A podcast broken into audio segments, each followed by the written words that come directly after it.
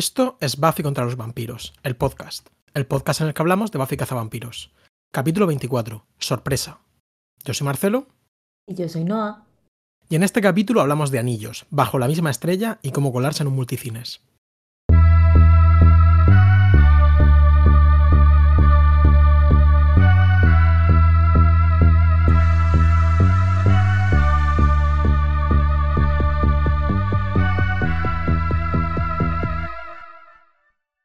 Hola Noah.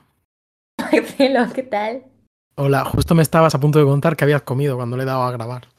Sí, te iba a decir que he comido eh, como una crema de estas de bote, de Knorr, de, de, setas del bosque y champiñones, que me ha parecido algo como muy otoñal también, porque estábamos Sí. hablando del otoñal eh, que, que estoy en estos momentos. Sí, eh, Noah tiene un look otoñal eh, y la podemos ver en su habitación. Que el otro día pude, pude visitar por primera vez. Ah, en- Me hizo mucha ilusión. Pudo ver en persona las obras que interrumpen el podcast todas las semanas. sí. Eh, bueno, el otro día estuve, pasé unas breves horas en Madrid y bueno, pues estuvimos comiendo juntos, no y yo, con unos amigos, pero lo pasamos muy bien. Hablamos solo un poquito de Buffy, para guardarnos cosas, pero muy poquito. Hablamos de muchas otras cosas, por supuesto. Eh, y nada, pues simplemente que actualizar a nuestros oyentes con, con nuestra amistad. A ver, hay gente que me ha dicho que ellos vieron por esto, lo de Buffy realmente es secundario. Claro, sí, supongo que, bueno, yo qué sé. Yo te iba a decir que, perdón, ¿eh?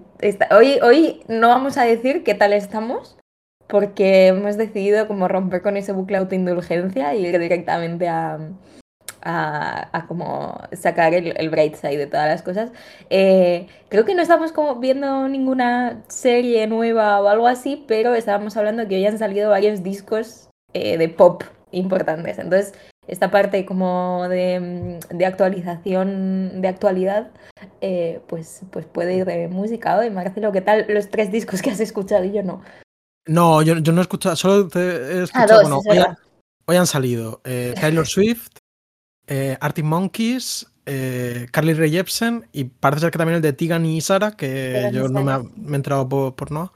Y bueno, yo solo he escuchado el de Carly Rae Jepsen, que a mí me ha dejado un poco eso, un poco. Yo soy muy fan de ella, eh, pero el disco me ha como que mitad muy bueno, mitad un poco regular, raro. Pero bueno, seguiré, seguiré esforzándome en escucharlo. Como siempre, estoy esperando al disco de las caras B, que es, el que me suele gustar más. Así que Mm. Yo de ese sí que tengo ganas de escucharlo, la verdad. El de Taylor Swift no lo he podido oír todavía. Mi compi de piso lo ha puesto y como que lo he escuchado de fondo porque escribí una review y tal. No se filtró ayer el disco, espero no estar como mandando a nadie a la cárcel. Pero todavía no lo he escuchado. Pero es que le estaba diciendo a Marcelo que se me ha acabado el Spotify Premium y entonces es un infierno porque intento escuchar los álbumes y uno, no los puedo escuchar en orden. Dos, me sale todo el rato el puto mismo anuncio de Bumble que dice, ¿le gusta el café de especialidad? ¿Qué más necesito saber? Eh, y no puedo más. no puedo. Bumble es como una aplicación de estas de, de ligar, ¿no? Es como Tinder, pero hay gente que está para hacer amigos, pero también es de ligar. O sea, Mm. creo que es más ambigua y como que hay gente un poco más moderna, porque si lo anuncian con café de especialidad. Sí, el otro, el otro día vi como un meme que era una, bueno, una conversación de WhatsApp en el que dice, oye, la, la, apli- la- la aplicación para citas. Entonces alguien le dice, wow, Bumble, muchísimo mejor que el Tinder, no sé qué. Dice, no, me refería como las citas APA para, para el TFG. Eh, Refworks. Yo, el de Tegan y Sara, eso he escuchado la mitad más o menos, eh, no- en orden salteado Claro. por mi Spotify defectuoso. Y, y bastante chulo. A mí es que me gustan mucho ellas. eh, excelente pop lesbiano, recomiendo. Sí, te- tengo curiosidad por, por escucharlo, la verdad. La verdad que, bueno, yo no soy ni, ni muy fan ni de Taylor Swift ni de Arctic Monkeys, así que igual jamás escucho esos discos. Puede ser que los Ya. escuche, pero no tengo como... Aunque, y como este capítulo va de cumpleaños, podemos contarles a nuestros oyentes que Marcelo eh, hizo una cover de 22 de Taylor Swift cuando yo cumplí 22 años. Efectivamente. Eh, ¿Cuánto tiempo? Me la eh? regaló hace mucho. Sí. Sí. Sí, eh, sí. eh, hicimos, un- bueno, me pidieron una canción, fue un encargo muy concreto por parte de, de bueno, unos, amigos en común para un vídeo de cumpleaños y, y, bueno, se puede escuchar por ahí, luego lo- te paso el link. Lo linkamos en lo las puedes linkar, sí, no, no es una cosa muy conseguida, pero creo que tenía su gracia. Y la canción, bueno, es- 22, 22 de Taylor Swift es muy buena. Tiene muchos leitmotivs, tu versión de la letra, que eh, se ponen en común con este capítulo y con el capítulo siguiente, que ahora hablamos de que vamos a grabar los dos capítulos a la vez, que es que, por ejemplo, hay una línea sobre fumar. Sí, cierto. Y, Y ya está. bueno, em, si quieres, vamos ya con ello. Yo te iba a decir que a mí quien me hizo fan de Tegan y Sara y como que me abrió los ojos al hecho que Closer es la mejor canción pop del siglo XXI en el top 3, eh, es Kieron Gillen, el, el guionista de cómics que, mm, que se hace sus playlists y tal. Y sí, sí, creo que hay las dos. que, eh, vamos, Gillen o McKelvey, los dos son como muy de Tegan y Sara. Y hoy estaba John Darniel de los Mountain Goats eh, también diciendo, guau, tal, el disco, y por eso he sabido que estaba, porque nadie me lo había dicho, todo el Claro. mundo estaba hablando de la otra TS. Yo eh, las conocí porque yo en como en primero de bachero así era muy fan de, de Tyler the Creator, que en aquel momento tenía un Mm. beef muy fuerte con Tigan y Sara, en plan porque ¿Y bueno, ahora porque bueno, ahora Tyler the Creator es como muy soft boy eh, moderno, querido por todo el mundo, pero él en su juventud era una persona bastante, por así decirlo, problemática.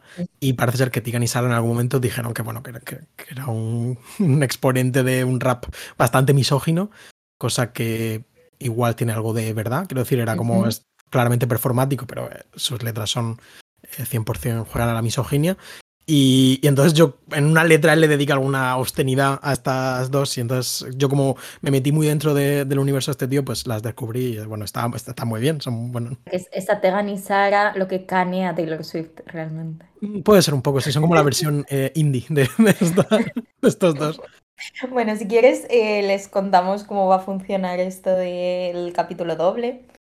Bueno, eh, como estamos súper ocupados los dos, y de hecho ya veis, si habéis hecho números, que el capítulo va a salir el lunes y lo estamos grabando el puto viernes por la tarde, eh, pues hemos decidido como intentar hacer tanto este capítulo como el siguiente eh, de una, pero bueno, vamos a sacarlos uno por semana igualmente. Pero bueno, vamos a intentar grabarlos, así que pues no esperéis referencias de actualidad como las que os estamos dando ahora mismo en el siguiente episodio.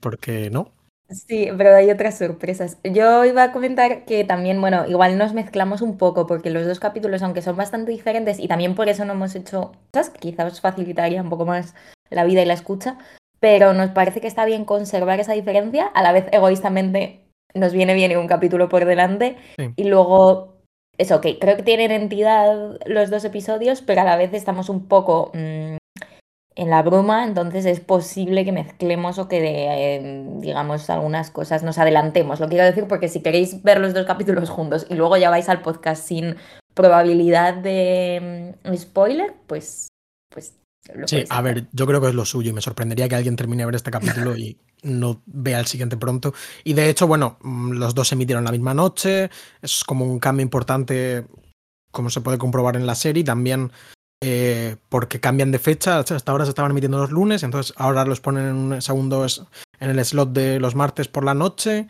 lo cual al parecer es mejor, quiero decir, es como un, la- un sello de confianza. de- un sello de confianza de la cadena y entonces como que como que los dos tienen este punto de cambio de fecha y eh, como pues eso, pues subir un poquillo, un poquillo el nivel ambos.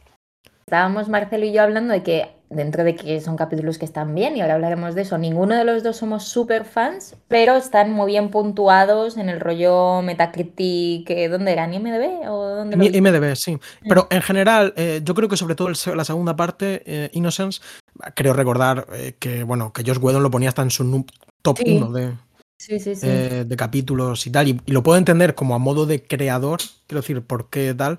Pero bueno, yo creo que no es. A, a mí personalmente ninguno de los dos me parece. Además, me parece sadismo. O sea, ahora entramos en eso, pero Sí. me, me ha, me ha pasado con estos capítulos algo que no me había pasado todavía, que es sentir que, que se están pasando con Murphy. O sea, Sí, eh, la, eh, pobre lo sufre.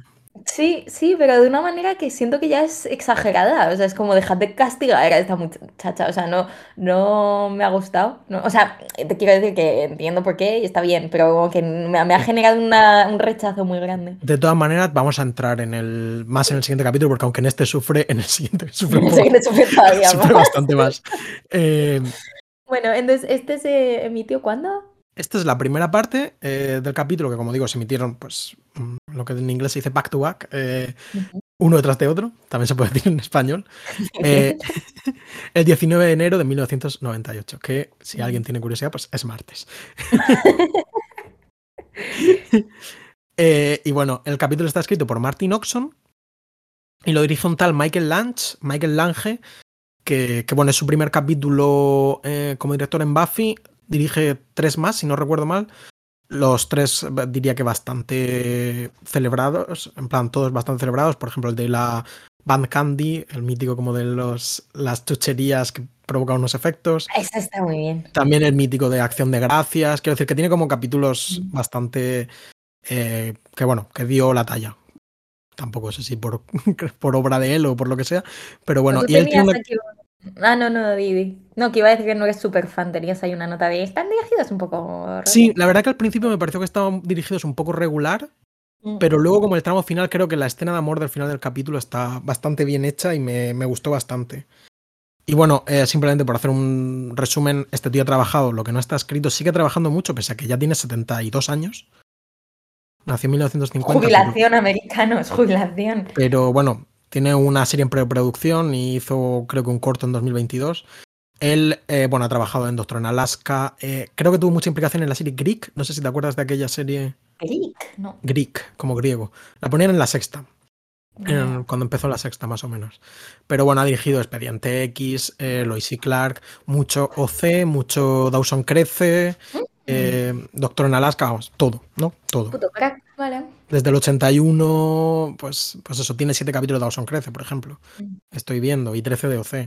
En fin, que es eh, un tío que ha trabajado mucho y bastante profesional. Y aunque a mí al principio me parecía que estaba un poco raro como la el montaje, quizá más que lo que es la, el eh, la grabación, quiero decir, lo que es el, la puesta en escena, mm, creo, que, creo que sí que es un buen director y sobre todo eso, el tramo final eh, en, la casa de Ángel creo que funciona muy, muy bien y, que está muy chulo. No sé, ¿qué, opinión tienes tú? Opino parecido. De hecho, creo que me gusta más eh, este capítulo que el siguiente. Em, no sé, está, está chulo. tampoco tengo especial opinión. O sea, creo que es bastante transparente. O sea, no juega a, mm, a que veas eh, la dirección, por así decirlo, ¿no? Como que no es uno de estos capítulos de Buffy que están súper pensados y este, está tal, o sea, es como muy discreto. Entonces. E, en ese sentido, el, siguiente, que ya es de Josh Whedon, claro. sí que es un poco más flashy. Yo creo que de una forma también bastante elegante, ya lo hablaremos, pero. Sí. Pero sí. Sí, entonces, bueno, eh, no sé si quieres, voy a leer la sinopsis. Esta vez eh, está gracioso porque las la, primera, la larga, la ha traducido Marcelo. Entonces eh, yo no la he leído. Entonces esto es un poco como, le estaba diciendo, como en Saturday Night Live. No sé si alguien lo ve, pero hacen esta cosa los que leen el, Weekend Update, que es como el, telediario este que hacen, sí. Em, a veces se cambian los, o sea, uno le escribe las frases al otro y el otro le escribe las frases al otro, que son siempre chistes súper bestias. Eh, y entonces es como que el Michael Che escribe chistes súper racistas para que los lea el Colin Jost y el Colin Jost le escribe otros chistes al Michael Che y los descubren conforme que lo leen. Entonces yo simplemente decir que no sé qué voy a leer ahora mismo. Bueno, creo que no hay chistes racistas, así que no te preocupes. te da tiempo a meter uno si quieres. Eh, primera parte, vale, sinopsis de la Bafipedia. Eh, dice, primera parte de un episodio doble imprescindible. El destino del mundo está en juego cuando Spike y Drusilla unen las partes desmembradas del cuerpo de El Juez, un demonio con tacto maldito, desde los confines de la Tierra como su arma definitiva para eliminar a la cazadora. Mientras tanto, la capacidad de Ángel de sentir emociones humanas está en riesgo cuando Buffy y él comparten un momento íntimo que amenaza con destruir su alma. Esto es un spoiler que te cagas, pero talk. Bueno, pero se ve un poco venir viendo el mm, capítulo, quiero decir. Sí, estoy de acuerdo.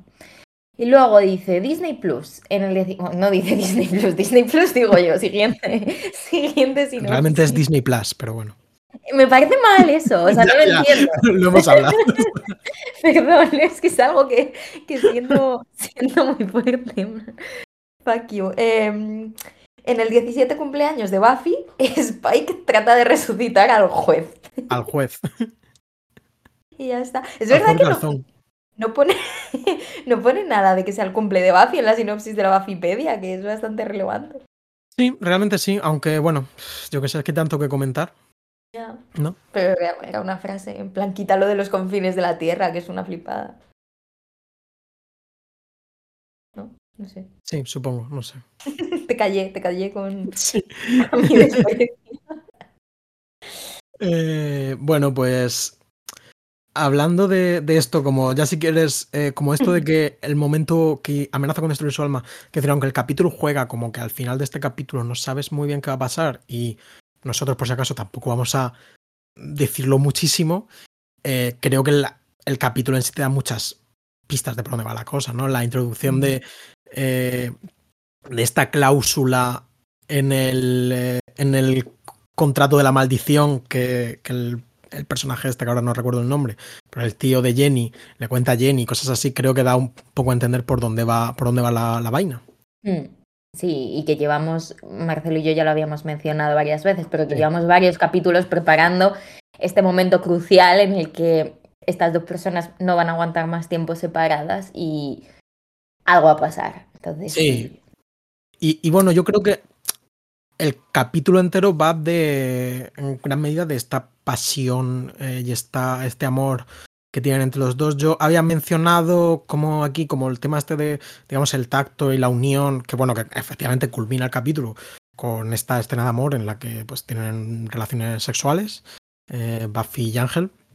Eh, que ya desde el principio, en el sueño este que vemos de Buffy, vemos como ella intenta tocar su mano, pero eh, la mano de, de Ángel se desintegra, ¿no? O sea, como que arde. Luego tenemos al malo que elimina a la gente con tocar y como con tocar diagnostica eh, qué grado de humanidad tiene, por así decirlo. Y eh, por último, el anillo, que si quieres tú has un poco, este anillo en el que dos manos se juntan sobre un corazón y que representa de alguna forma como esta, este compromiso de fidelidad y amor eterno espiritual. Sí, si queréis os cuento. No, es que yo este anillo lo he visto muchas veces en los típicos mercadillos medievales y como tiendas de anillos random, de vez en cuando me lo he encontrado. Y entonces yo lo veía y decía, anda, qué gracia el anillo de Ángel y Buffy, porque es como muy icónico y muy, y muy de la serie se ha vuelto. Pero es un anillo que, bueno, en el propio capítulo Ángel explica que es, es- lo llama Clada Ring. Eh, es un anillo que es tradicional, según internet, es irlandés. No sé si los orígenes de Ángel son irlandeses, no sé si Sí. eso lo sabíamos, ¿sí? Vale. Eh, yo creo que es la primera vez que lo Vale. que dicen algo al respecto, pero es Vale. canónico que Ángel es irlandés. Vale, porque él dice en mi tierra, tal, originalmente, pues eso, es un anillo tradicional irlandés donde, como él le dice, el corazón representa el amor, la corona representa la lealtad y las dos manos representan la amistad. Entonces, ahí están las manos. Pero la cosa es que este anillo es una variación de un anillo que se llama anillo Fede, o sea, un tipo de anillo que lo que realmente tiene en común todos los anillos de estas características es el hecho de las dos manos que se juntan. Eh, y bueno, pues eso se regalan entre amigos, entre gente que se va a comprometer, gente que se quiere y tal. Y los orígenes son, no se sabe muy bien, o sea, parece que la antigua Roma, pero igual anteriormente, se popularizaron mucho en la Edad Media, cosa que también tendría sentido. Y, mm, y nada, y el nombre Fede es por la frase italiana mani in fede, que es como manos unidas en la fe o algo así. Sí, Entonces, simplemente. el anillo Federico. Las manos tienen un, un interés. El anillo Federico, sí. Eh, sí, eh, pues, pues fíjate que me ha sorprendido mucho esto, porque yo lo vi y dije, guau, esto es como, me parece como una estética súper malas, ¿verdad? noventera, como un poco así como eh, gótico cutrón, pero me ha Sí, de hecho es que si ves tipo pues mi el, el box set este de Buffy cazavampiros Sí, sí, sí. o lo que sea, es como esos corazones, esas manos, Totalmente. es súper esa estética. También estética como de las portadas de Crepúsculo, de los libros de Crepúsculo y cosas así como... No, no, Que no, que pues de hecho la portada del primer, del primer libro de Crepúsculo es como esto, pero con una manzana, ¿no? En vez de es verdad, es verdad. Y sin corona, pero Claro, sí. sí. Pues muy interesante esto, la verdad. Me da un poco de ganas de, de... Lo que pasa es que es eso, no puedes ir comprártelo, te lo tienen que regalar. claro. Mm. Podemos unir nuestras manos en la fe en Buffy Cazavampiros y el hecho de que vamos a terminar este podcast. Yo, yo, no, yo no sé si me siento cómodo llevando un anillo de estos porque me parece un poco feo, ¿eh? Te lo tengo que decir. Que no quiero ya, ya. romper tus. Ya, no, es verdad, pero yo qué sé, te lo puedes poner como, yo creo que es lo típico que, que, que en un colgante, por ejemplo, queda chulo. Puede ser. No sé. Bueno, Pues, bueno, di, di, si queréis perdón. comprar, Di, comp- perdón. comprarlo en nuestro, Ponemos un nuestra en- tienda. Buah, Ponemos un link de ojalá, estos ¿eh? ponemos un link de estos de Amazon que nos dan un 1%. Por... Sí. Bueno, pues tenemos aquí algunas cosillas a comentar. Yes. Eh, igual son un poco caóticas hoy porque no hemos hecho una división temática, pero bueno, aparte de esto de las manos, eh, cuéntame. Bueno, empezamos el capítulo con un sueño premonitorio, que ya hemos visto unos cuantos en Buffy y pues nunca tiene muy buena pinta en general. Me gusta mucho como cuando se empiezan a cumplir cosas del sueño, Jace habla creo que de transmisión, dice, ha habido una transmisión, ¿no? Como que lo del sueño ha sucedido en la vida real y entonces ha habido, o sea, como se, se entra un poco de una forma, me parece divertida, en el funcionamiento de este tipo de sueños premonitorios de Buffy, de no todos son premonitorios, pero ella sabe dónde sí y como que no es que exactamente sueñe lo que va a pasar, sino que hay una especie de, pues, mm, cambios simbólicos y no sé cuántos, pero que algunas partes del sueño, pues eso, se transmiten, ¿no? Al mundo real. Eh, Está chulo. Realmente el momento en el que a la madre, eh, a Joyce, se le cae el plato es un momento de ¡Oh! ¡Ostras! Sí, sí, te duele. Sí. Mm.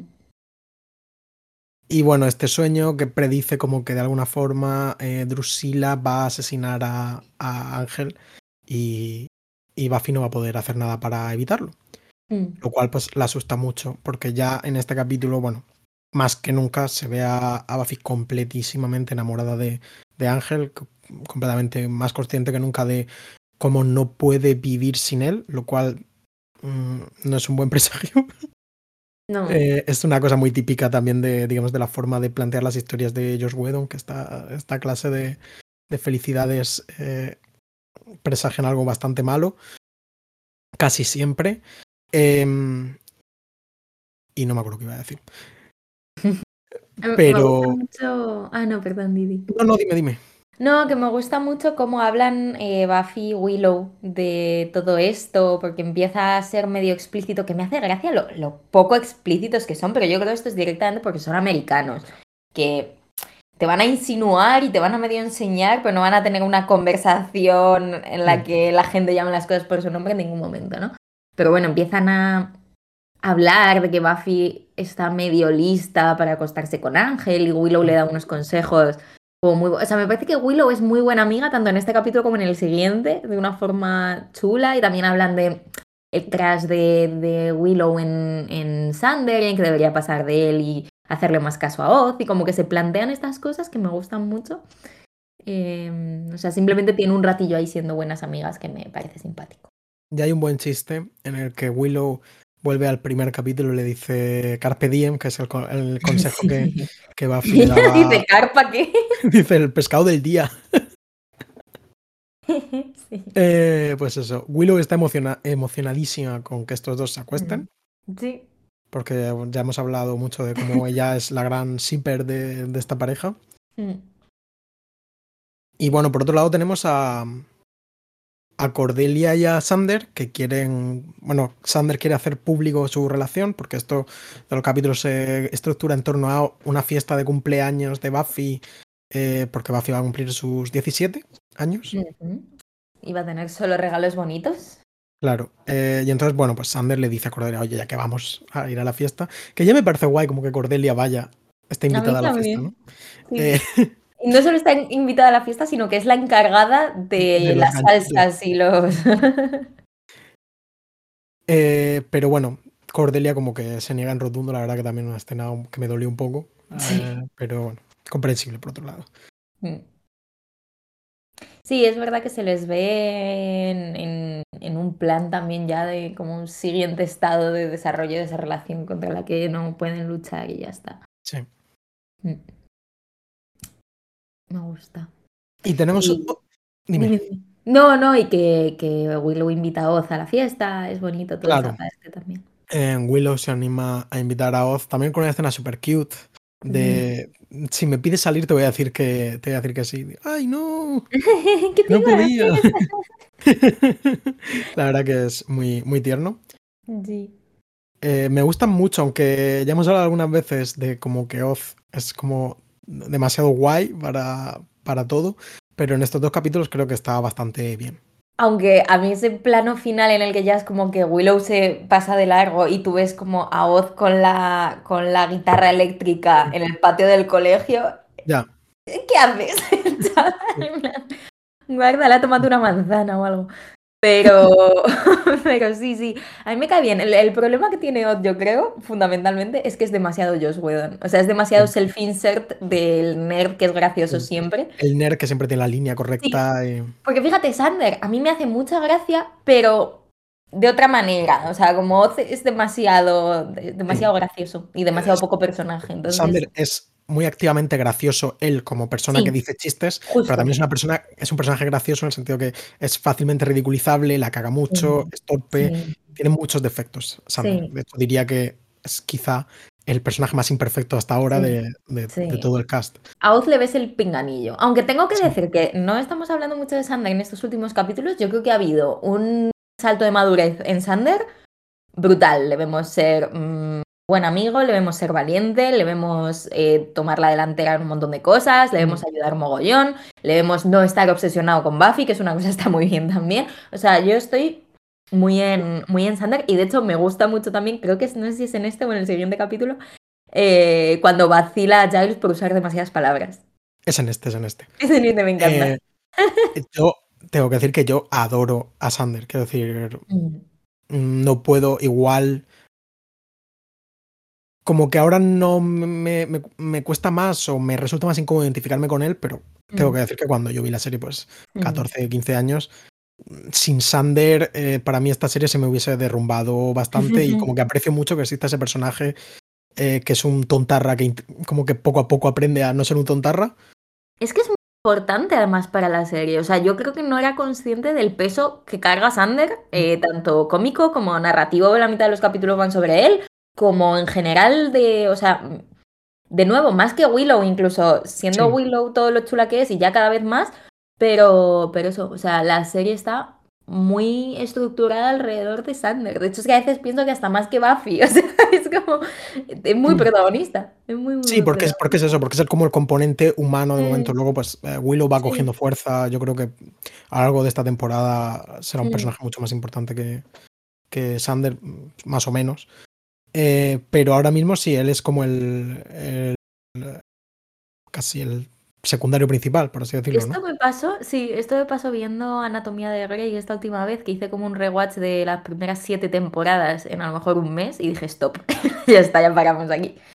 Y, me di cuenta que en las primeras tres o cuatro temporadas el personaje más importante de la serie era el de George O'Malley, que es un poco el Sander de Anatomía de Grey, es como el chaval que es muy bueno, pero a veces hace las cosas mal sin querer, pero en realidad es muy bueno y tal. Y es como claramente el favorito de los guionistas es este. Y luego en algún momento desapareció y dejó de aparecer y como que lo esquinaron totalmente, pero me sorprendió mucho ese protagonismo. Yo creo que aquí pasa igual. Sí, 100%. Eh, Vamos, y yo creo que poco a poco George Whedon se va dando cuenta del el potencial de Willow como, como personaje y como actriz también. Eh, sí, aparte de como melómana que le da nombres de grupos para meter en la serie. Exactamente, aparte de como melómana.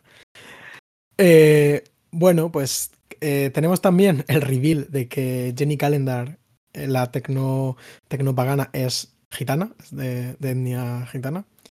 Lo cual a mí me parece como un poco raro de comentar, lo estábamos diciendo antes. Incluso Josh Whedon dice en el, en el siguiente capítulo que, tiene audio comentario, comenta un poco lo medio problemático que es todo esto. Y como que hace se excusa de una forma un poco extraña diciendo que era mejor una maldición gitana que una maldición danesa. en plan, como utilizándolo como recurso narrativo. Pero bueno. Mm, bueno. Sí. No sé. Eh, yo creo que más que el hecho de que tal es el hecho de que a, Jenny Calendar la han enviado, o sea, se revela que ha mentido y no ha sido sincera con quién es, ¿no? Y que la han enviado a Sunnydale con el propósito de vigilar a Ángel y mantenerlo alejado de Buffy, pero no le han dicho por qué. O sea, Jenny sigue siendo buena. Lo que pasa es que. Mmm, sí. Pero esto es muy menos honesta de lo que pensábamos. Esto es muy importante para el desarrollo de esta serie y yo tengo que decir que no lo recordaba en absoluto. No. Entonces, no, no, no me acordaba. Entonces ha sido como, ¡ah! O sea, he tenido un momento epifónico muy grande con esto. No me acordaba. También te digo que raro. O sea, yo sí que hay cosas en este capítulo que las estaba viendo y estaba pensando, es que no parece un capítulo de Buffy. O sea, me pasa un poco como con el capítulo este en el que de repente hay un plano de aviones y Sí. aparece Kendra y no sé qué, como esa especie de... Esto es un poco raro, o sea, a mí este señor en plan Dumbledore con un gorro que aparece, que es más irlandés que gitano en cualquier caso, y le empieza a dar como un speech súper problemático sobre la venganza. Em, y, y- no sé, o sea, mm, no siento que esté todo planteado con el cuidado con el que generalmente se encarga esta serie de plantear las cosas. Entonces sí que me parece un poco chapucero en el sentido de que deberías estar sintiendo un gran reveal y un tal y un cual, y yo me he quedado muy a distancia en todos estos, como todas estas partes de los capítulos. Sí que ha habido, ha habido escenas en las que he sentido una emoción o, o cierta continuidad o tal, pero justo en estas cosas me parece que está un poco off. Sí, yo creo que es como una mm, sacada la chistera un poco rara que yo diría que tampoco suele pasar mucho en Buffy. sal- Quiero decir, en, el, en contextos como importantes de temporada. En los capítulos ya vemos como que hay giros inesperados y locos y no pasa nada. Y es Claro, divertido. pero eso también pasa aquí, que eh, estos dos capítulos no tienen estructura, no tienen, o sea, tienen monstruo, pero es un monstruo que funciona diferente. Entonces, son capítulos que también están muy desparramados en ese sentido, creo. O sea, que está guay. O sea, yo Mm. creo que estos capítulos a mí, de adolescente, me habrían gustado mucho más que los capítulos de monstruo de la semana. Pero como justo ahora no estamos viendo la serie de corrido y, y tal, siento que no me entran tan bien los capítulos que de repente se saltan la estructura y hacen su movida. Puede ser. Mm, A mí este capítulo creo que sí que me funciona, tanto este como el segundo, y recuerdo que me funcionó muy bien porque el monstruo realmente me acojona. Sí. Es decir, realmente es como una amenaza que parece demasiado fuerte para, para ser real, ¿sabes? Como, vale, que es un monstruo que simplemente no te lo puedes, no puedes tocarlo, no puedes hacer nada para matarlo. Bueno, en el y- segundo capítulo hablaremos de cómo se resuelve esta situación Claro. tan irresoluble, pero... Pero, pero yo realmente tenía, como digo, joder, en plan, es que no sé cómo van a hacer esto, ¿sabes? El, el monstruo tiene como un rollo que ya se introduce aquí, como un rollo de. No sé si tú jugaste a Yu-Gi-Oh! Las cartas Yu-Gi-Oh! No, nunca. No sé cómo son. Pues-. Pues había, creo recordar que se llamaba Exodia, que era como un bicho que tenías como que invocarlo utilizando como cinco cartas, que era pues el brazo, la, el otro brazo, las piernas, el tronco. Entonces siempre me he recordado mucho a, a este monstruo, al juez, al que hay que juntar una serie de cajas para, para poder hacerlo real. Yo, más o menos, eh, mucho más late bloomer de lo nerd, lo que, lo que me ha parecido, o sea, he pensado en Thanos inmediatamente, Sí, como este, este ente, porque además hablan de que es capaz, de que al principio necesita el tacto, pero luego es capaz de simplemente chasquear los dedos y que luego vemos que no es exactamente así, ¿no? Porque hace como una especie de rayos extraños, láser, misión imposible. Pero como que es capaz de chasquear los dedos y simplemente eliminar a las personas y encima es azul y entonces es Sí. como, vale. que, que por cierto, a que no sabes quién lo interpreta a este tío. No. Es el del piloto, el Chad, el vampiro Chad. Luke, ¿En creo que se llama. Sí, sí, sí, es el mismo actor. Oh, joder, claro, inolvidable vampiro chat, tío. Me acuerdo Mira, mucho de te, te voy a pasar por aquí por el Discord eh, la foto de Exodia, las cartas de Exodia del Yu-Gi-Oh! Para que veas lo que te digo, porque es tal cual, ¿eh? Ajá. Hostia, sí, ¿eh? Sí, Pues, muy chulo. Lo pondremos en el... pues sí, tiene algo como eso. Tiene, es verdad que tiene algo de Thanos, que yo tengo que decir que como no, no es un personaje que conozca mucho de los cómics, creo que tampoco sé Ah, yo punto- tampoco, pero es como hay que reunir las cinco gemas y entonces tenemos el guante y entonces desaparece el es- este, ¿no? O sea, Tiene mucho que ver con la, por lo menos con la estructura del universo cinematográfico Marvel. te- Y bueno, tiene. Ella como que descubre esto que está pasando. Parece que Jenny Calendar le va a decir algo sobre lo que va a pasar, pero justo ven a los vampiros, que vemos al Mm. vampiro nerd, este, al que odiamos, y que es descrito. y que A es, mí me da un poco de ternura. es el único vampiro que utiliza gafas, por cierto, que, que yo creo que hayamos visto. Es que me da mucha simpatía y lee. Sí, me es gusta es un mucho. es un vampiro lector. Eh, descrito como Spike, como un wanker, eh, se puede traducir eh, quitando algún matiz como un pajero, esencialmente, y que al parecer esto fue, fue borrado en la versión inglesa del capítulo.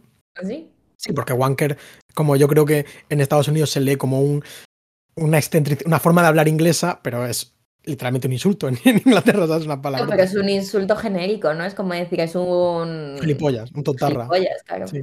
yo diría que tiene un, no me parece un matiz parguelas. Si tuviese como que que hace una apuesta de mm, como de pajeros son los diferentes personajes, este me parecería el menos pajero. Este está leyendo a Bruce en su casa. Sí, sí, es verdad. No, pero bueno, no sabemos, cada uno tiene unas apetencias con Plus que eso ya... Te iba, a decir, te iba a decir que a mí me parece... Bueno, ahí estaba servida la polémica con la nueva traducción de Plus, pero no vamos a entrar en eso. Eh, yo iba a comentar que también hay algún eco en esto, que realmente no es así, pero a mí me ha hecho pensar un poco en Drácula, en esta cosa de como los transportes por mar y el ir al puerto mm. y el ángel a punto de subirse en un barco porque como no le puede dar la luz del sol tiene que ser transportado en una bodega de barco y entonces iban a tener que estar mucho tiempo separados. Yo he dicho... Hmm". Sí, tiene un rollo como de viejos tiempos, en plan, ¿no? Como de Drácula de un viaje de seis meses a no sé dónde. Como además es esta especie de por mar, cosas, una entrega del viejo mundo, ¿no? Como mm no sé, está interesante esa especie de presencia de lo muy antiguo. Hay una conversación muy graciosa entre Buffy y, Willow, ¿no? Que están hablando de lo de Oz. Y Willow dice, guau, pero es que es un, como es, es, es, mayor. senior, ¿no? Del instituto, eso es como un poco mayor. Y la otra en plan de, chaval, mi novio tiene más de 200 años. bueno, pues eh, está diciendo que, Jenny parece que le va a contar algo a, a Buffy de de la movida, pero se ven interrumpidos porque están estos vampiros. se los encuentran que están robando la pues, una pierna, creo. Mm. Y bueno, hay una pelea y tal, y irrumpen en la fiesta sorpresa, en la que Oz pues descubre descubre lo que está pasando. Me encanta cómo lo hacen. Cuando de repente simplemente le dicen, hay vampiros, y él dice, tiene mucho sentido. Explica cosas. Eh, y se vuelve, pues, de facto miembro de, miembro de la pandilla. Así es. No me he fijado mucho, no, me no lo he visto, pero recuerdo como en su momento en Tumblr alguien compartiendo como unos frames en los que en esta irrupción de Buffy y el vampiro, eh, Oz como que parece que se pone delante de Willow instintivamente a defenderle. No me he fijado, pero creo que es en este capítulo cuando ocurre y bueno, pues tiene sentido que ocurra porque es como ese tipo de personaje. Puede ser. Que eso lo hace Ángel también con Buffy. Claro, constantemente. De, tal, de, de, estos, que es como, llévame a mí y al otro, voy a matar a los dos. sí, en plan, bro. no, no es el lugar. Que yo también pensé como, qué tonto. En plan, claramente no, funciona así, ¿no? Ángel listísimo, listísimo no es tampoco. Quiero decir, no. Es brooding, es de esta gente, o sea, es, es de esta gente que tú la ves en Twitter y dices, viste tanto de negro que tiene que ser listo. Y es tan silencioso que tiene que ser listo. Y luego lo que es es como silencioso para que no se note que no lo es del todo. Exactamente. Pero bueno, tampoco es tonto, ¿no? Pero que no es. creo que él, podríamos rankear los personajes de Buffy en, por inteligencia. Yo creo que él quizá por encima de Sanders, pero ya está, ¿sabes? Por esa correlación entre los listos y los wankers. no sé. Quiero decir, no, no sé. Es que mm. me faltan como los matices que intuyo que tiene Wanker, ¿sabes? Más allá de simplemente una persona que se hace pajas. sí, sí, sí. Parguela está bien. Eh, Explícame, Marcelo tiene apuntado cameo eh, bajo la misma estrella. Yo necesito que me expliques de qué hablas. Parece ser que yo esta peli no la vi. The Fault in Our Stars es la peli que es la, por cierto, es la que sale Boom Club de Charlie XTX, ¿no? Puede ser. Creo que sí.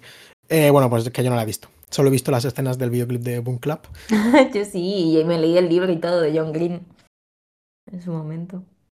Pues al parecer en la peli hay eh, un momento en el que se ve en la tele eh, la escena como de los besicos de Ángel y, Buffy al final. ¿Por eso? Este capítulo, sí. bueno, como no lo he visto. Hay otra peli, eh, la peli de los jóvenes mutantes, ¿recuerdas que sale también? Sí. En esa sí. No podemos, no podemos comentarlo porque es un poco spoiler, pero se ve un besico también. si la veis, si la veis os coméis un pedazo de spoiler. Que... Sí. es una peli que tampoco es increíble.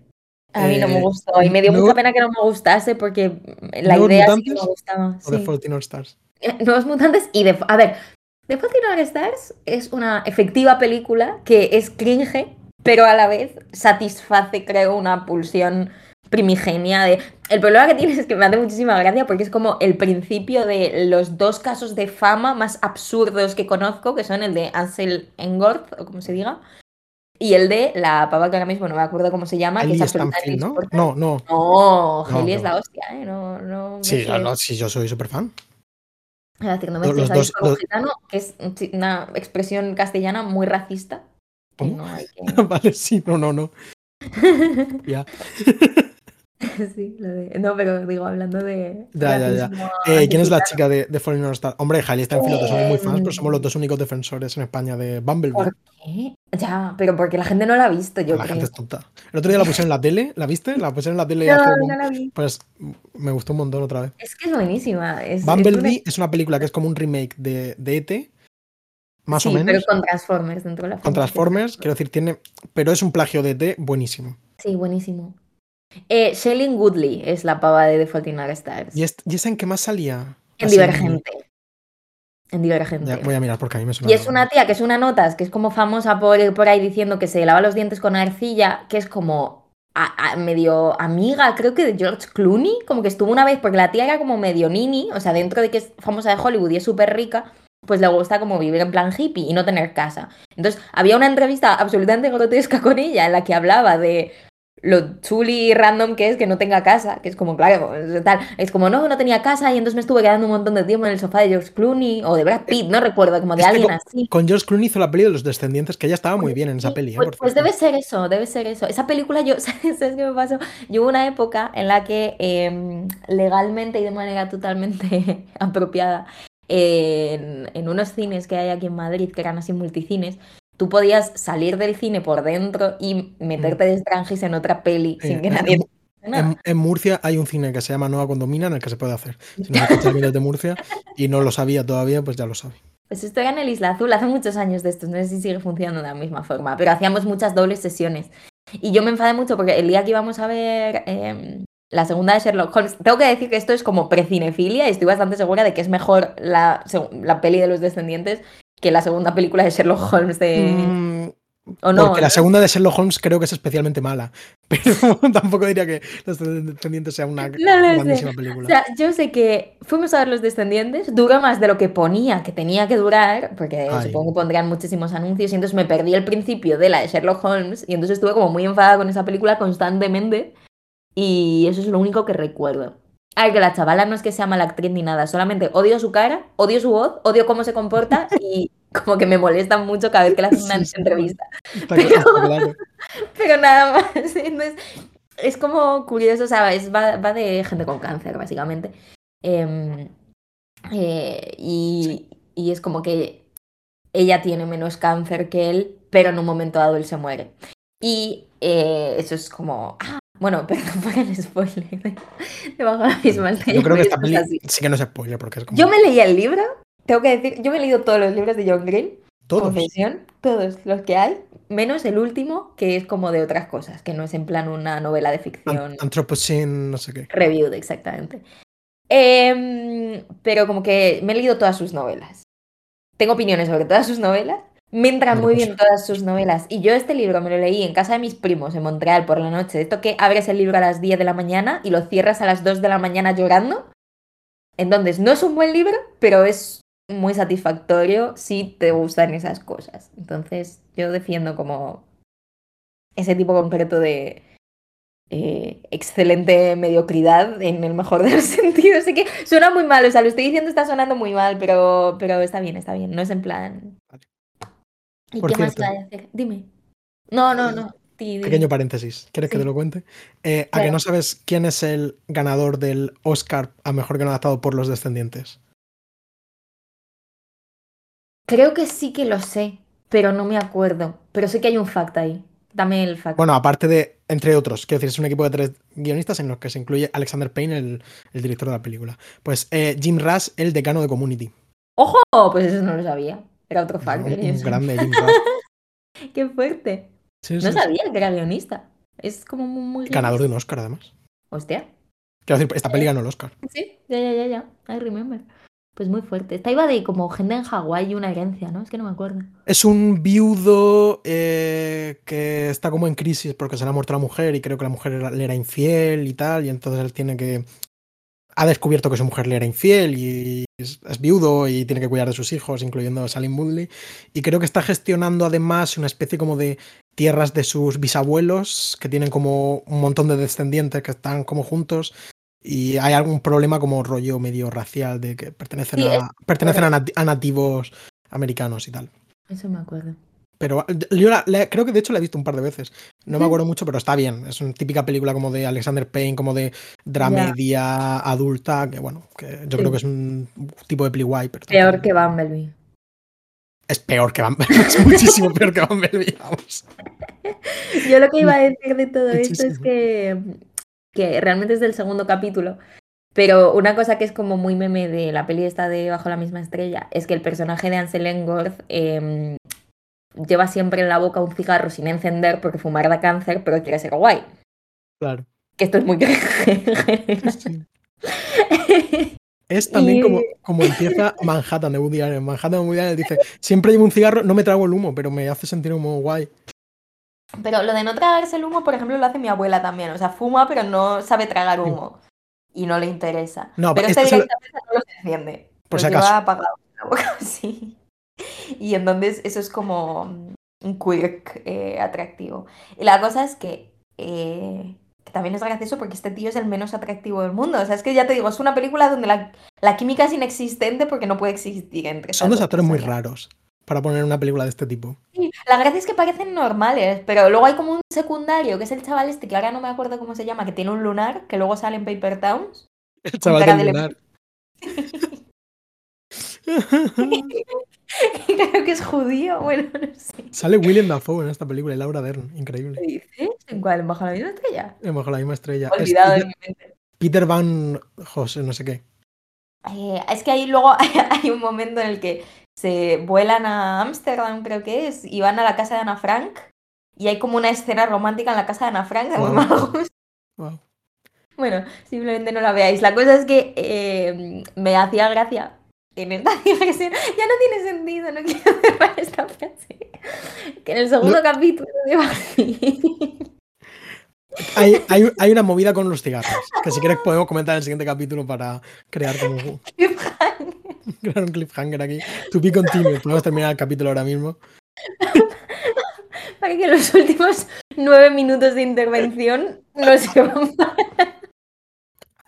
Ay, señor, bueno. No, pero no quiero, no quiero que termine este capítulo sin que me cuentes eh, tus opiniones sobre eh, la dualidad. Un tipo de Buffy especialmente rayado. Cito verbatim de, de su, del guion que tenemos. Sí, me gusta mucho cuando mm, Buffy está, o sea, todo este capítulo no sé si hemos hecho, o sea, hemos hecho énfasis en que está sufriendo, pero no sé si hemos hecho énfasis suficiente en está muy preocupada constantemente. Los diferentes personajes están tratando de mm, contener un poco esa preocupación, o sea, que se relaje. Eh, Giles como que lo mismo, me gusta mucho además el tipo de Giles que aparece en estos dos capítulos y en este también, esa especie de Buffy necesita eh, hmm. un poquito de, aire y como pues hay que hacer una fiesta porque en peligro vamos a estar siempre, como que esta gente ya se está acostumbrando a vivir con una amenaza constante y entonces intentan que ella esté tranquila, pero como es ángel no consigue estar tranquila y entonces en un momento dado están investigando y no sé qué, no sé cuántos y, mm, y, nada, Jace le dice voy a investigar tal con los libros y Buffy le dice, ¿yo qué hago mientras? Y le dice, bueno, vete a comer o vete a clase mm. o lo que te apetezca. Y ella dice, ah, entonces que sea esa Buffy y como que le cuesta mucho acceder a, a esa Buffy, como que esa Buffy más frívola y más divertida, que más o menos se maneja constantemente en dos esferas, mm. em, aquí la vemos muy atrapada dentro de la realidad real, ¿no? De, de cazavampiros con sueños premónicos, premonitorios. ¿Eso? ¿Aseringos? Entonces, eso, como que me parece mm, un tema que está, Sí, sí, sí, realmente. Y luego creo que en el siguiente capítulo, como esto se desarrolla más, como digamos, la. Bueno, claramente está en juego la faceta personal y la faceta profesional de, Buffy. y están chocando de una forma muy, muy fuerte. Eh, yo quiero que me digas quién es Vincent Schiavelli. Ah, bueno, claro, sí. Es muy importante este, este hombre. Este hombre es el, el tío de, de Jenny Calendar. Eh, este hombre más en contacto con, con esta especie de, entre comillas, tribu que, eh, que, tienen. Y bueno, yo creo que, que es una cara súper reconocible. Y yo creo que, en plan, si lo ves y lo has visto alguna vez, como que dices, ¿quién es este? ¿No? En plan, bueno, es secundario de millones de películas. Yo para mí siempre lo asociaré con las pelis de Milos Forman, porque sale, es uno de los personajes del psiquiátrico de Alguien me lo del cuco. Y también hace de, del ballet de, Salieri en, Amadeus. Pero bueno, salen muchas películas más. Es secundario, ya te digo, de, de cientos de ellas. Y es un hombre que, que, tiene como un, pues, un rostro muy particular. Creo que tiene como una especie de, no sé si llamarlo enfermedad, un síndrome de estos que como extremidades muy largas, es muy alto y delgado, eh, súper como flexibilidad. Y, nada, que creo que bueno que es un actor como muy interesante, murió muy, muy joven, la verdad, no llegó a los 60 años. Y que por cierto, he visto que estuvo casado. ¿Tú viste alguna vez la, la serie Luz de Luna? Clásica serie de los 80. con Civil Sefar y, Bruce Willis. Buah, pues esta serie es buenísima, la recomiendo un montón. Y a ti, te, ¿eh? a ti, te, va a encantar porque es Bruce Willis y Civil Sefar que tienen un, son enemies to lovers 100%. Eh, tienen una agencia de detectives juntos, aunque se odian, y es como. son como por azares del destino, porque a ella no la quieren contratar porque es mujer, entonces se busca como al primer tío que encuentra para que dé como la cara, aunque ella es como la detective buena. Suena increíble, ¿eh? ¿eh? es una serie muy chula, es como una comedia de detectives. Y tiene, un, y por cierto, eh, un capítulo en el que hacen como una especie. Es muy. Yo lo recuerdo mucho, un capítulo en el que hacen como una especie de relectura de La Fierecilla Domada de Shakespeare, que está introducido y narrado por ni más ni menos que Orson Welles. Vale. Y tienen otro capítulo. Quiero decir, como que juegan mucho con el rollo como de. como de romper la cuarta pared. Hay un capítulo en blanco y negro, como más eh, cine negro. Yo hace mucho que no la veo, no sé si se puede la estoy, buscando en, alguna, en, alguna, plataforma. Yo, a mi, mi, madre era muy fan y de pequeño pues la vi en DVDs de la biblioteca. Y bueno, es súper clásico, chulísima serie. Qué guay. Me estoy perdiendo entonces, una eh, de ocho que están echando ahora en la filmoteca. Sí. No, me sale una peli, pero no me sale la serie. Es, en inglés es Moonlight. Es Moonlightning. Moonlightning, sí. Y no, no. no está, ¿no? No se puede ver. Bueno, pues hay un personaje como en esta serie muy excéntrico, que es la señora Topisto. Topisto. Que es la, la secretaria. Y que bueno, esta mujer fue la esposa de, del actor este Vincent Chavali, lo cual les hace ser como una pareja seguramente muy excéntrica y muy divertida. eh, y bueno, pues eso, recomiendo esta serie, ya te digo, imagino que no se va a poder ver en ningún lado, porque estas series como clásicas no se pueden ver en ningún sitio, pero está súper chula. Miraré a ver si hay como DVDs o algo, no sé. Sí, a ver, por em, internet se, puede, se debe poder conseguir. Quizá deberíamos hablar un poco del final del capítulo, que da pie a lo siguiente, ¿no? Sí. Eh, bueno, a mí me, me, gusta mucho, bueno, eh, las situaciones, por si alguien no se acuerda muy bien, esta gente va a como Ángel va a intentar. Dime. Eh, he buscado Moonlightning para ver si hay DVDs mientras hablabas, porque soy mal educada, y lo que me ha salido es un eh, libro de trivia y quizzes de Moonlightning. Fíjate, es que es una serie, es una serie de culto, ¿eh? esto no es ninguna tontería. Qué fuerte. Y una historia oral, hay un libro también. Pues seguramente sea muy interesante. Bueno, perdón, continúa, perdona. Bueno, la situación es que tienen esta pierna de, de este juez misterioso y entonces eh, Ángel se, se, prepara para hacer un viaje pues, por todo el mundo para perder, para que no le sigan los malos y poder esconder esta pierna para que nadie la encuentre jamás y nadie pueda rearmar este monstruo que cuando junta sus piezas pues se vuelve a unir y que ningún arma forjada por el hombre puede asesinarlo, etc.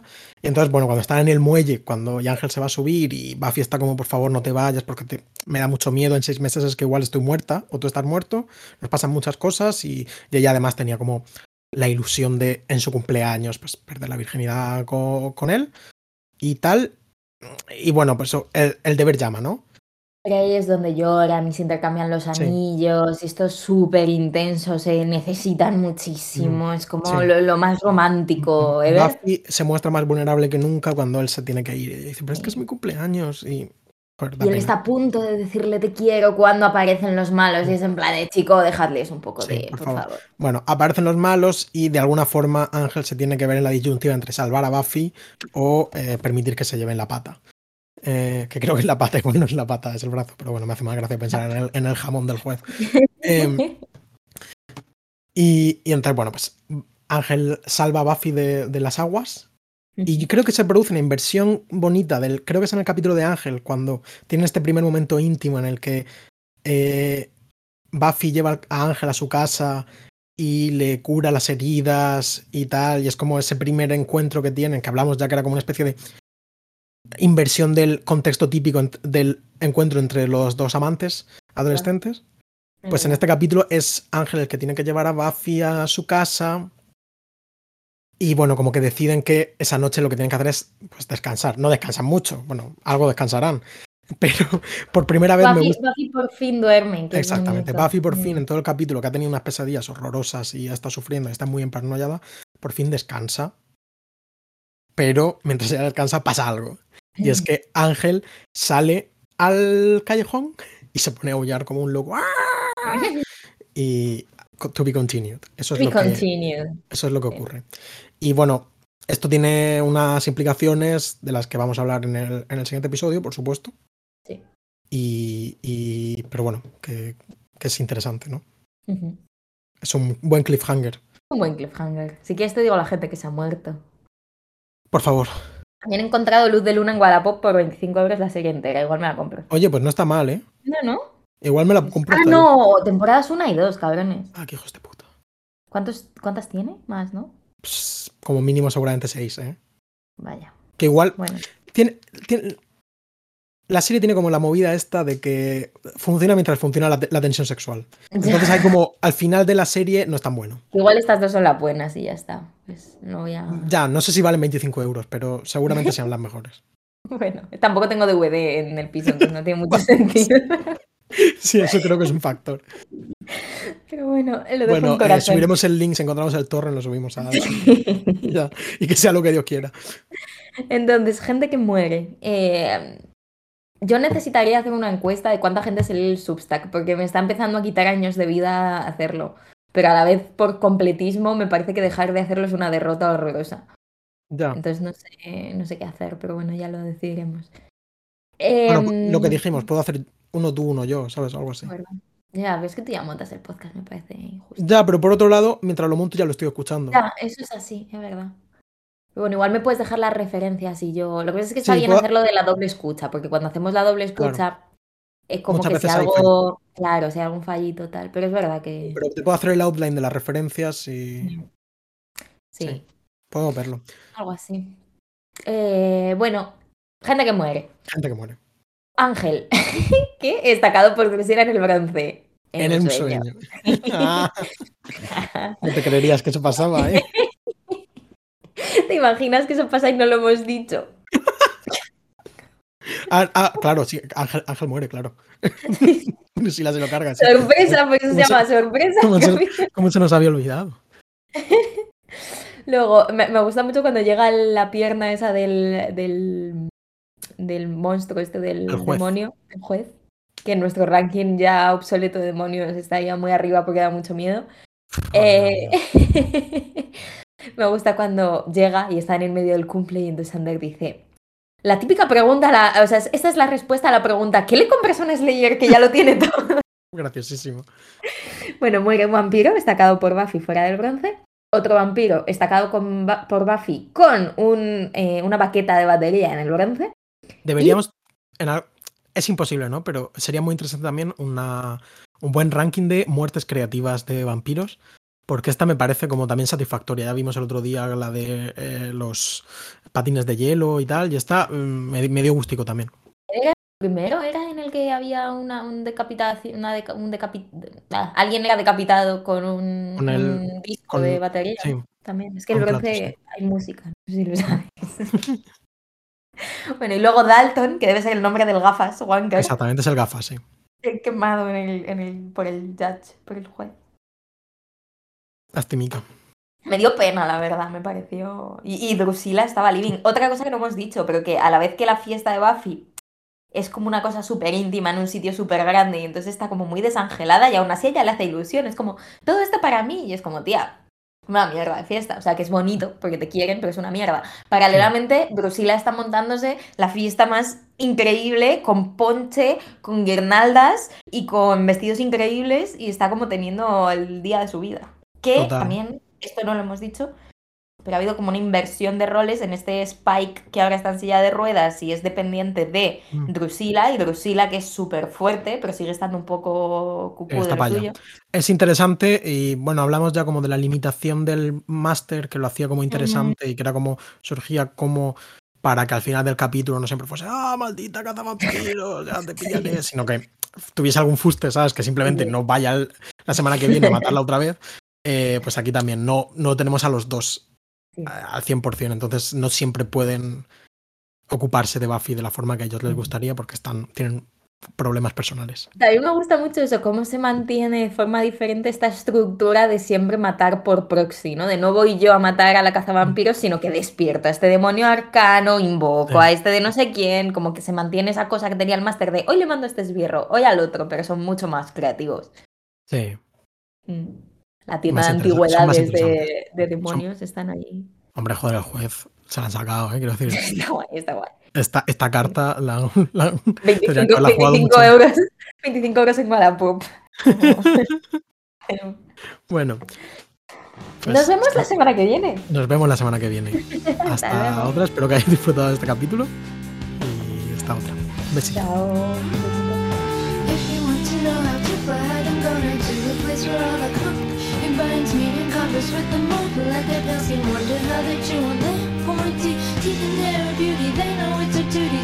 Buffy contra los vampiros es un podcast de Marcelo García y Noa Benalal.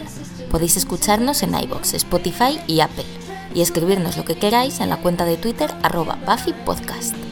También hemos creado un blog en el que podéis consultar todas las notas de este episodio con imágenes, enlaces y material adicional y que podéis recibir por correo suscribiéndoos a buffypodcast.substack.com. Las imágenes y los logos son obra de Macarena Gil y nuestra sintonía macabra es una versión de Marcelo Criminal. Muchas gracias por escuchar y hasta la próxima.